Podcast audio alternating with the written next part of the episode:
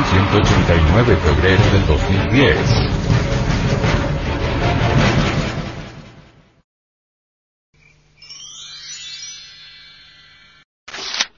Nueva era. Porque es imposible en la actualidad crear una edad de belleza y esplendor, ¿Ha oído usted, amable oyente, hablar sobre la era de Acuario? En nombre de la verdad debemos decirle que la nueva era de Acuario, empezó exactamente el 4 de febrero del año 1962, entre las 2 y 3 de la tarde. Pruebas. En el citado día y hora, hubo un embotellamiento del tránsito celeste en la constelación de Acuario. Los observatorios de todos los países de la Tierra pudieron observar tal evento, fue algo que se conoció en los cuatro puntos cardinales del mundo. Fue algo que se vio en los observatorios de Palomares en Estados Unidos, o de Manila, o de Londres, etc. No se trata de una afirmación a priori sin documentación de ninguna especie. En realidad de verdad este evento fue un hecho concreto, rigurosamente observado por la ciencia oficial. Para la citada fecha, los planetas del sistema solar se reunieron en Supremo Congreso, precisamente bajo la constelación de Acuario. Desde entonces como secuencia o corolario empezó la era del Aquarius, la nueva era. El Dr. Carl Gustav Jung psiquiatra y psicólogo suizo, en relación con este fenómeno cósmico hizo la siguiente afirmación. Como ya sabemos por la historia del antiguo Egipto existen fenómenos de transformación psíquica que siempre se manifiestan al término de un mes platónico y al comienzo del siguiente. Según parece, trátase de cambios producidos en la constelación de los elementos dominantes psíquicos, de los arquetipos de los dioses, que provocan o acompañan transformaciones seculares de la psique colectiva. Esta transformación comenzó a darse dentro de la tradición histórica y dejó sus huellas, primero en el paso de la edad de Tauro a la edad de Aries, luego en el paso de la edad de Aries a la edad de Pisces, cuyo comienzo coincide con el nacimiento del cristianismo. Ahora nos aproximamos al gran cambio que es lícito esperar se produzca con la aparición del punto equinoccial de primavera en el acuario. Sería insensato de mi parte pretender ocultar al lector que semejantes consideraciones no solamente son en alto grado impopulares, sino que hasta se aproximan peligrosamente mucho a esos nebulosos fantasmas que ensombrecieron el cerebro de astrólogos y profetas que pretendieron reformar el mundo. Debo correr el riesgo por mi cuenta y apostar en el juego mi reputación, laboriosamente conquistada, de veraz, digno de confianza y capaz de discernimiento científico. Y puedo asegurar al lector que me lanzo a esta empresa con el ánimo no muy tranquilo. Para decirlo todo, me inquieta la suerte de aquellos que, sin estar preparados, hayan de ser sorprendidos por los acontecimientos y se extravíen ante su carácter incomprensible. Como hasta ahora, que yo sepa, nadie se ha sentido movido a considerar los posibles efectos psíquicos del cambio que es de prever, ni a exponerlos por escrito, estimo que es mi deber hacerlo en la medida de lo posible y de mis fuerzas. Acometo esta ingrata empresa admitiendo la probabilidad de que se me zafe de las manos el cincel con el que debo tratar la dura piedra. Cuando se inició el presente milenio muchos profetizaron una edad de oro después del año 2000. Creían ciertamente que la era de Acuario, con todo su esplendor y belleza, habría de manifestarse plenamente más allá del año 2000. Se predijo que esta humanidad iba a pasar por una transformación radical después del año 2000. Al preguntársele al venerable maestro, Samael Aumeor, sobre las tales profecías, dijo. Obviamente, mis caros hermanos, tales profecías fallan, no pasan de ser meros sofismas. ¿Y qué cosa es un sofisma? Un paredón sin cimientos, basta un leve empujón para convertirlo en menudo sedimento. Incuestionablemente, no es posible que el yo psicológico de las multitudes pueda crear realmente una edad de oro. sería absurdo suponer que el ego colectivo pudiese dar origen a una edad de luz y de belleza. Dentro de nosotros están aquellos factores de la discordia que producen guerras. El egoísmo, el odio, la violencia, la lujuria. Cuando el egoísmo y la violencia se expresan colectivamente aparece sobre el escenario de la vida, la guerra. ¿Creen ustedes que en estas circunstancias pueda el ego crear una edad de fraternidad y amor? ¿Con qué trabajadores vamos a hacer el edificio de la edad de Acuario? ¿Cuáles son esas multitudes capaces de establecer sobre la faz de la tierra la era del esplendor y el amor? Ustedes que conocen muy bien a la gente, que conversan con sus semejantes, que saben lo que es una lucha por ganarse uno el pan de cada día que saben lo que es la envidia, que han sufrido y que han hecho sufrir. Podrían aceptar la tesis de que esas gentes que con nosotros conviven, sean capaces de iniciar una edad de belleza y de esplendores. Dicen que el árbol se conoce por sus frutos. No se necesita ser sabio para poder percibir que los tiempos del fin, o el principio del fin, ya comenzó. Estamos exactamente en el principio del fin. Por donde quiera hay guerras, y rumores de guerras, enfermedades desconocidas, degeneración y catástrofes. Así que, ya empezó el final. ¿Alguien podría atreverse temerariamente negarlo? Un discípulo le preguntó al venerable maestro, Samael Aumeor. ¿Habrá sobreviviente de esta gran catástrofe? Él respondió. Eso depende de nosotros. El Sol, el Logos Creador, está haciendo un gran experimento, un experimento terrible. Quiere crear hombres. Logró crear algunos, en la época de Abraham. Logró hacer cierta buena cantidad de creaciones durante los primeros ocho siglos del cristianismo. En la Edad Media hizo algunas creaciones, y en este momento intenta hacer nuevas creaciones, antes de que perezca esta raza aria. Ha depositado el sol, el logos, en nuestras glándulas sexuales, los gérmenes del hombre. Si nosotros cooperamos con el sol, esos gérmenes pueden desarrollarse. Entonces se forma el hombre dentro de nosotros, en la misma forma que dentro de la crisálida se forma la mariposa.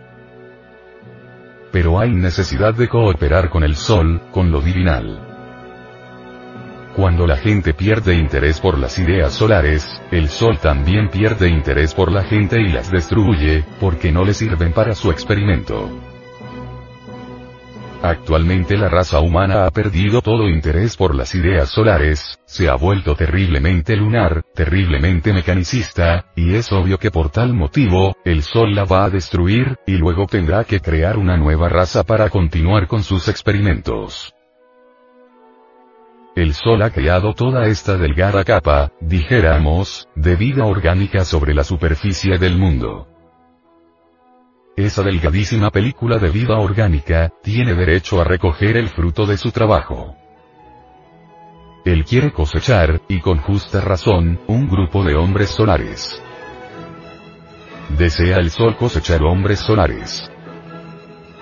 Si nosotros cooperamos con el sol, los gérmenes para el hombre se desarrollarán dentro de nosotros y nos convertimos en verdaderos hombres, en el sentido más completo de la palabra. El hombre es el rey de la creación, es el amo del universo. Yo no puedo concebir a un hombre que no sea rey de la creación. O es rey, o no es hombre y la cruda realidad es que nosotros somos, únicamente, meros animales intelectuales.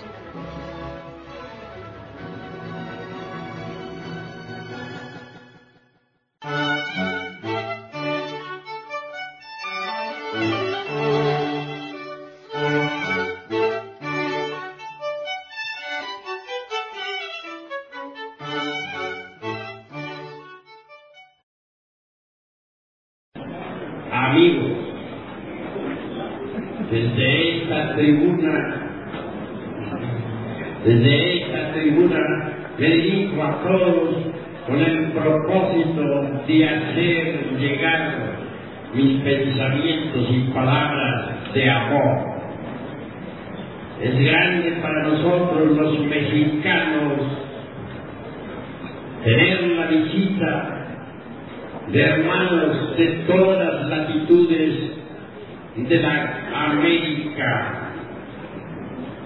Ciertamente nosotros los mexicanos tenemos una rica antropología que compartimos con todos los pueblos, naciones y lenguas. Nuestra patria mexicana contiene tesoros preciosos de sapiencia está dispuesta para que los estudiosos puedan beber allí el sur de la sabiduría. En este gran banquete hemos de regocijarnos todos, hemos de congratularnos con infinita alegría. Ha llegado la hora de comprender en todos los países del orbe palpita la sabiduría oculta. Ha llegado la hora de entender que bajo las pirámides de Egipto floreció la sabiduría de los hierofantes. Ha llegado el momento de saber que en las pirámides de Teotihuacán aún se escucha el verbo que resuena de los antiguos maestros de Anagua. En nombre de la verdad de decir que la sapiencia cósmica cuya palpita en todo lo que es, en todo lo que ha sido, en todo lo que será. A través del tiempo distintos diamantes del saber resplandecieron en la noche profunda de todas las edades. Ahora, Hermes Trismegisto, el tres veces grande Dios y de todo, grabando su sapiencia en la tabla esmeraldina. Ahora, los grandes sabios de la antigua Grecia, enseñando a las multitudes desde los misterios de Leusis. Ahora, los esquirofantes de Asiria y de Persia. Ahora los sacerdotes incas, que brillaban como soles resplandecientes en el alto Cusco, Perú. Ahora, la sapiencia soberana de los grandes sacerdotes de Anáhuac, el arte magistral de nuestros artistas toltecas de la lejana Tumbe. Así, por aquí, por allá y acullá resplandece la sabiduría de todas las edades la sabiduría oculta. Existe una gran diferencia entre la antropología meramente profana y la antropología gnóstica. La antropología meramente profana, mediante las asociaciones de tipo intelectivo, saca deducciones lógicas que pueden no estar de acuerdo en realidad verdad con los principios esoteristas de Anáhuac o de los toltecas o del Egipto, etc. Pero la, la sabiduría gnóstica, la antropología gnóstica, basada en reglas precisas y en principios tradicionales eternos, sabe, por, sabe extraer de las piedras arcaicas toda sapiencia esotérica. Así pues, debemos diferenciar entre la antropología gnóstica y la antropología meramente intelectiva. El momento, este es un momento de confusión. La humanidad se encuentra en estado caótico. Hay crisis mundial y bancarrota de todos los principios morales. La gente se ha lanzado a la guerra, unos contra otros y todos contra todos.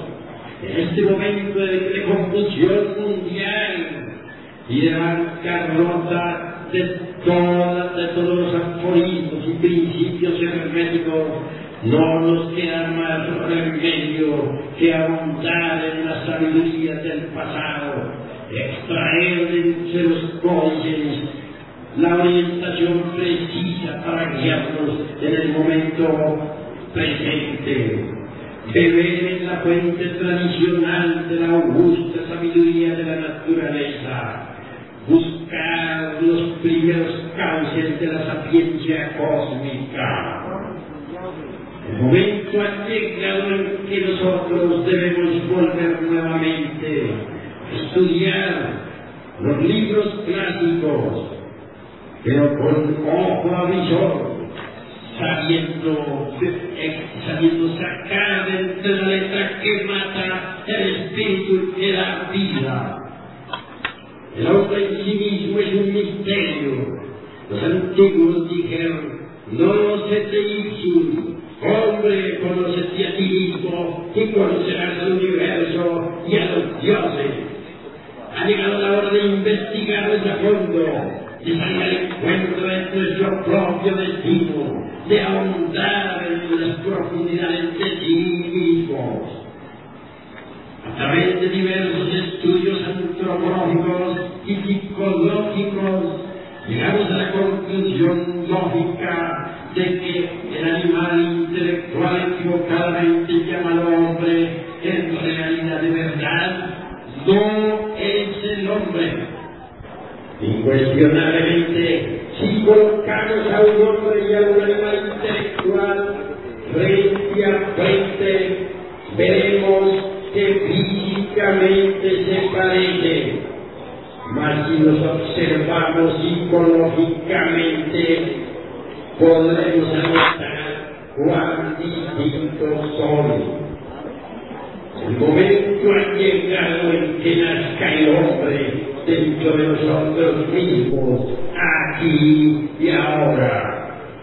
Existen fuentes tradicionales de conocimiento que nos indican con exactitud cuál es el camino que conduce al advenimiento del hombre. Ante todo es necesario que haya verdadero amor a la sabiduría. Ante todo es necesario que haya disponibilidad al hombre. Dice la antropología esotérica gnóstica que solo en este momento está haciendo un gran ensayo, el tubo ensayo de la naturaleza. El sol quiere crear hombres.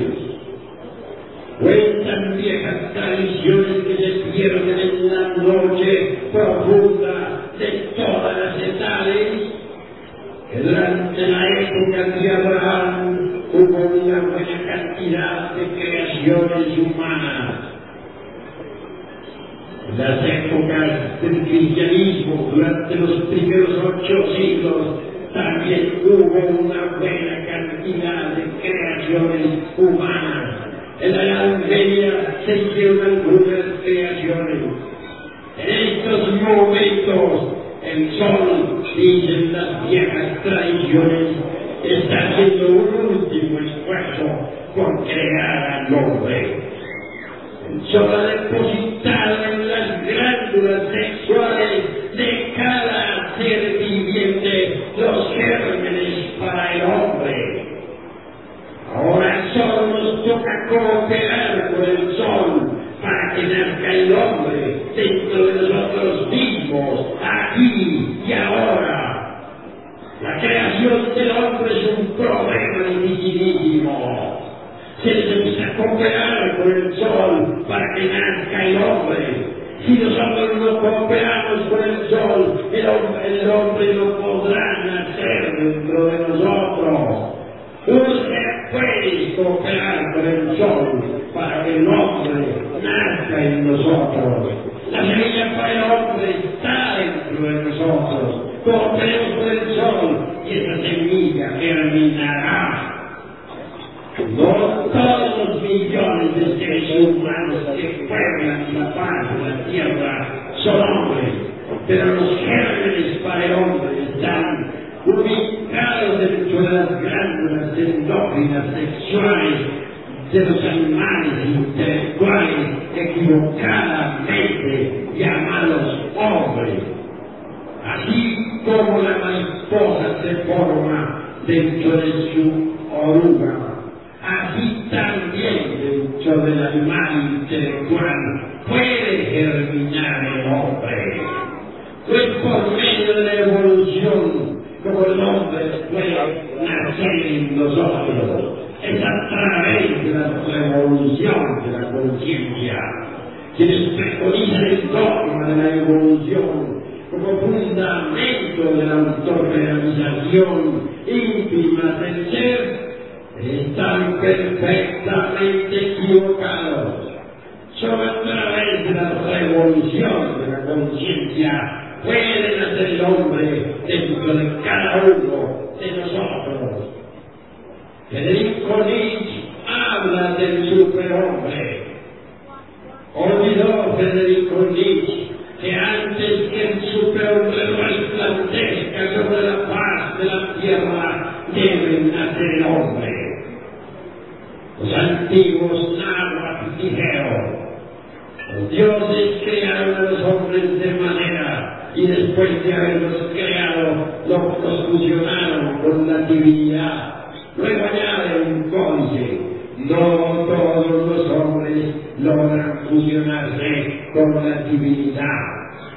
Obviamente, primero debe nacer el hombre mediante la creación de los cuerpos existenciales superiores del ser. Después, posteriormente, integrarse con la divinidad. Cuando el hombre se la divinidad, nace el superhombre. El superhombre resplandece en la noche de los siglos, brilla sobre las cumbres majestuosas del Calvario, asombra a las gentes del Monte Negro, se estremecen las pirámides cuando escuchan su verbo, resuena las cátedras de Pitágoras, vibra extraordinariamente sobre las pirámides de Egipto y de Yucatán. Un sol hace resplandecer el alto Cusco del Perú.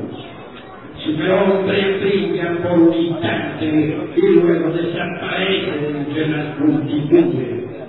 El superhombre está más allá del bien y del mal. Conoce lo bueno de lo malo y lo malo de lo bueno. Al superhombre le crucifican tres traidores, Judas, Pilatos y Caifás.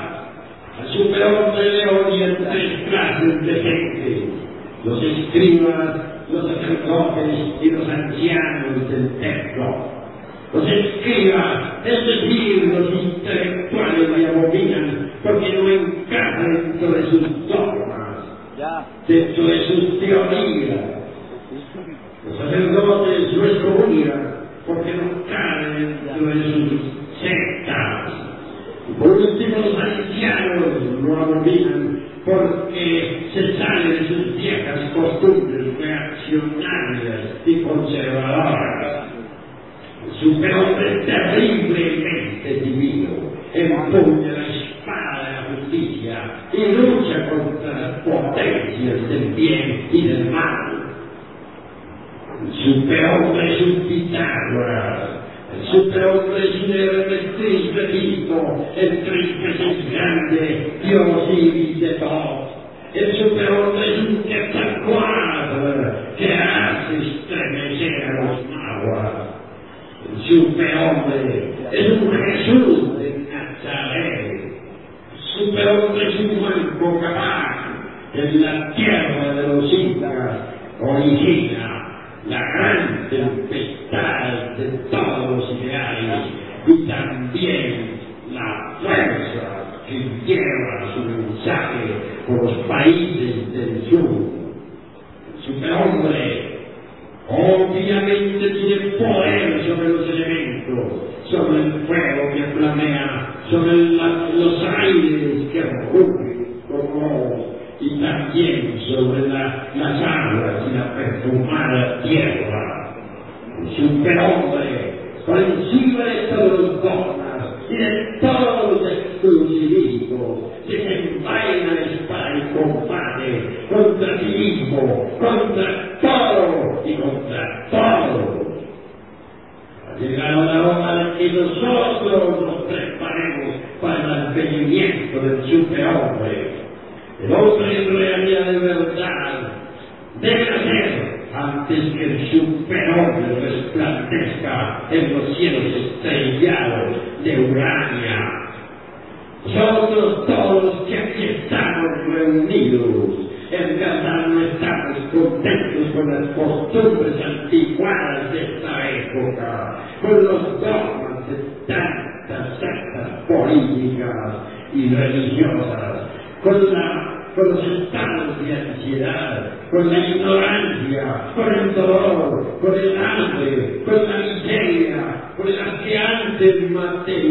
mismo, con esos viejos edificios, con esas calles horribles, con ese humo que destruye a las criaturas. De modo alguno estamos contentos con tanta abominación, con tanta degeneración, con tanta ingratitud.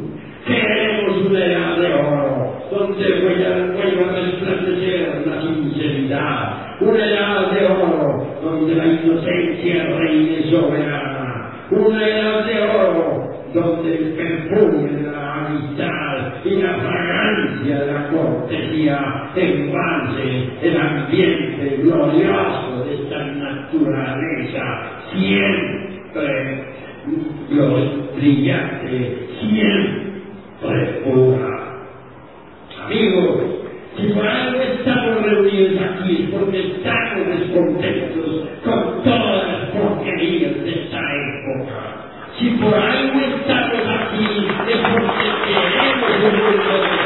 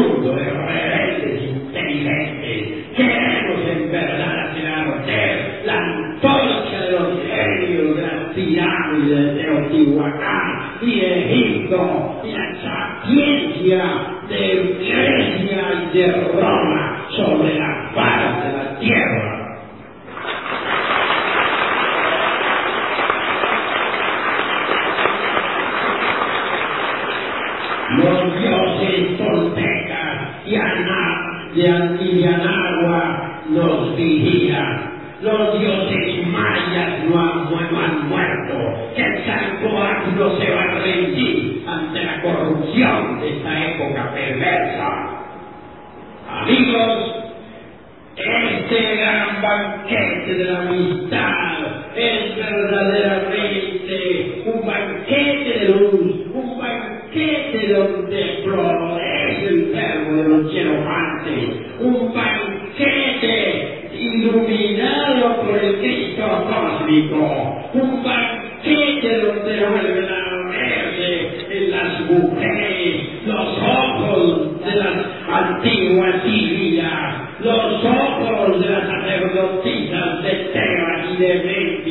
los ojos de esas divinas doncellas de las pirámides del sol y de la luna.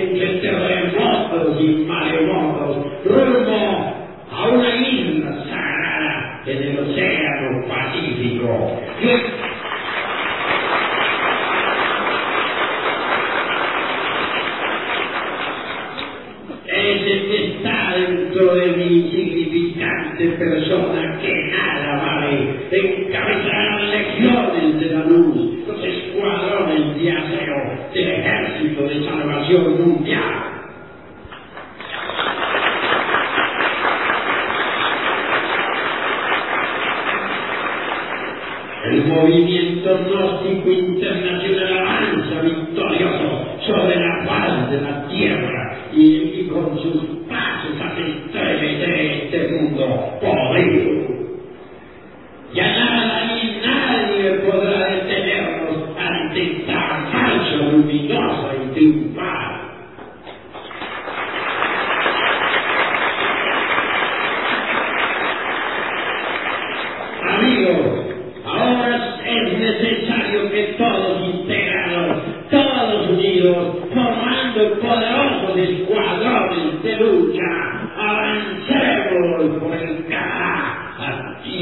Las tierras de Europa. Vamos a desconcertar a los tiranos y a desenmascarar a los traidores que tienen este mundo en tinieblas ante el veredicto solemne de la conciencia pública.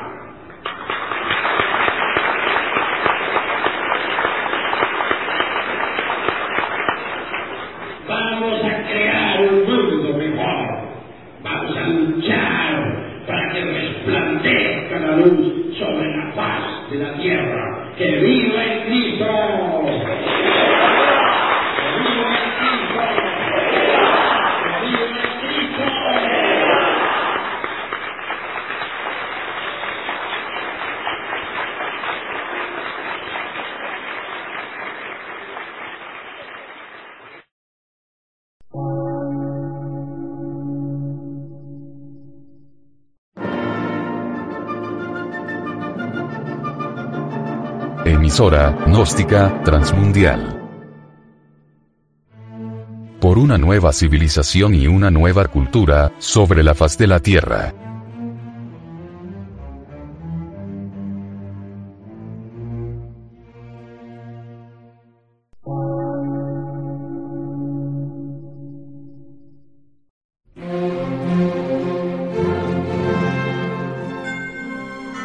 Medio de radiodifusión. Científico, artístico, místico y filosófico. De la Asociación Colombiana de Centros de Estudios Gnósticos, Antropológicos, Psicológicos y Culturales. A. C.